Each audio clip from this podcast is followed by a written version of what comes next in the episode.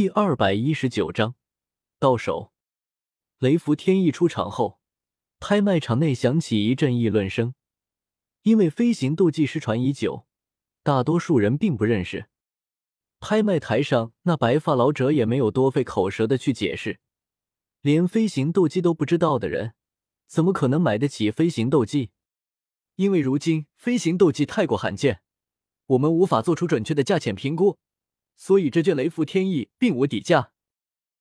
白发老者笑呵呵看向台下，更多是在看向两侧的贵宾间，朗声说道：“诸位若是有意，便自行出价吧。”我抬手摸着下巴，还在犹豫是否要买下来，没想到身旁却响起第一个报价声：“二十万金币。”是韩月。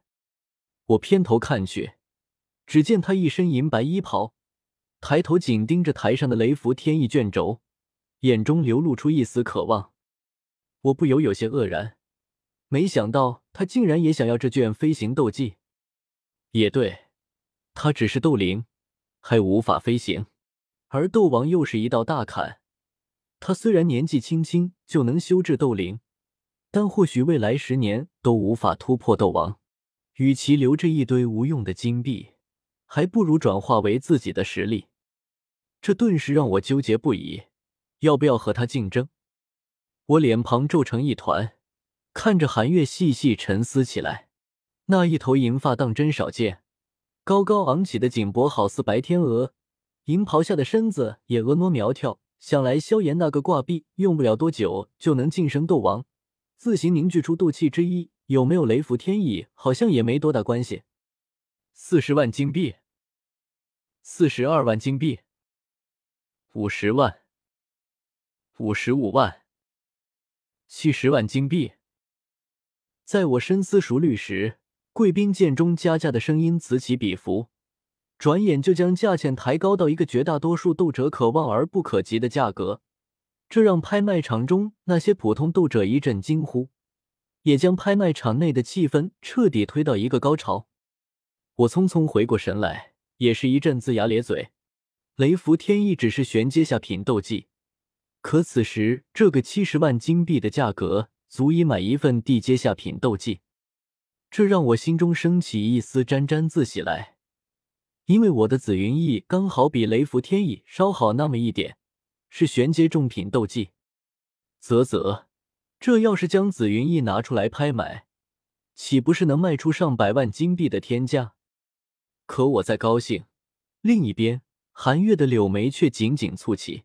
他频繁的左右张望着两侧贵宾间，可惜贵宾间经过特殊处理，内里可以看到外面，他却看不清贵宾间内部。他清冷的面容开始焦急起来。若是不能拍下这份飞行斗技，他将错失一场让自身战力大增的机缘。可他的钱已经不够。学姐，我这里有十二万多金币，可以先借给你。这时。另三个迦南学院青年看出了韩月的窘迫，一个青年连忙说道，其他二人也纷纷效仿，三人竟凑出了二十六万金币的巨款。雪中送炭，不过如此，这让韩月一阵感激，连忙朝三人道谢，倒把三人闹了个脸红，摸着后脑勺嘿嘿傻笑。七十五万金币，在心中盘算一阵。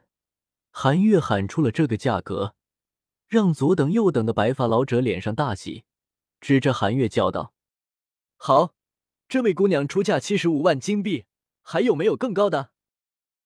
白发老者一连问了两遍，场中的议论声渐渐平息下去。偌大的拍卖场内针落可闻，只剩下白发老者左右来回走的脚步声。所有人都在看看有没有出更高价格的。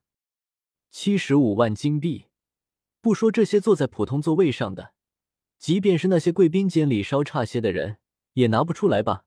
这要是出去和朋友说起，哪怕只是看看，也足够吹牛了。七十五万一次，七十五万两次。白发老者急促的脚步突然停下，脸上依旧笑呵呵的，看着台下诸人开始报数。可我却能清晰感觉出他心中的不悦。这家伙还真把众人当肥羊宰了。一份玄阶下品斗技排出七十五万的高价还不满意，可我心中怎么好像也不满意？特喵个大熊猫的！刚才还闹哄哄的，怎么韩月才加了五万金币就没人跟了？我偏头朝两侧的贵宾间看去，虽然看不清里面，可不妨碍我心中骂开：黑角域难道就这么穷？你们这些个贵宾间大势力！竟然连个小丫头都比不上，你们倒是跟价啊，跟价啊！飞行斗技，多珍贵、多罕见的东西，我要不是抢了小斗帝的机缘，我都没有。你们不要吗？好似听到我心中的呼喊，右侧一个贵宾间终于响起一个声音，宛如天籁，是那么的婉转动听。八十万金币，悠扬的报价声在场中回荡。整个普通座位上顿时爆发出一阵巨响，那些斗者嘎嘎怪笑的看着眼前的一幕，伸出手指指点点，好似在指点江山。嘿嘿，那些有钱人，那些大人物开始狗咬狗，互相争斗了，多好看啊！韩月瘦弱的身子好似被什么重物陡然压下，晃了晃，他猛地扭头看向那间贵宾间。可特殊处理过的水晶让他难以看清里面究竟是何人，他紧咬着贝齿，脸色苍白起来。月丫头，缺钱了。我抿了抿嘴角，尽量让自己不要笑出了，让自己显得认真正经一点，说道：“本使这里倒是有一些金币，可以借你一用。”我的声音问好似天籁，让韩月惊喜。看来。可却又有些迟疑。我与左使相识不过三日，左使何至于借这么多金币给我？中州北域天北城韩家。我抬手一指他，带着几丝玩笑意味说道：“我知道你的家门在哪儿。要是你赖着我的钱不还，呵呵，我就找上门去，找你父亲要钱。”这话让他哑然失笑起来。那份迟疑、戒备和生疏也在笑声中消散很多。他起身朝我拱手，郑重说道：“多谢左使相助。”我大大方方坐在座椅上，坦然受了他这一礼，嘴角微翘。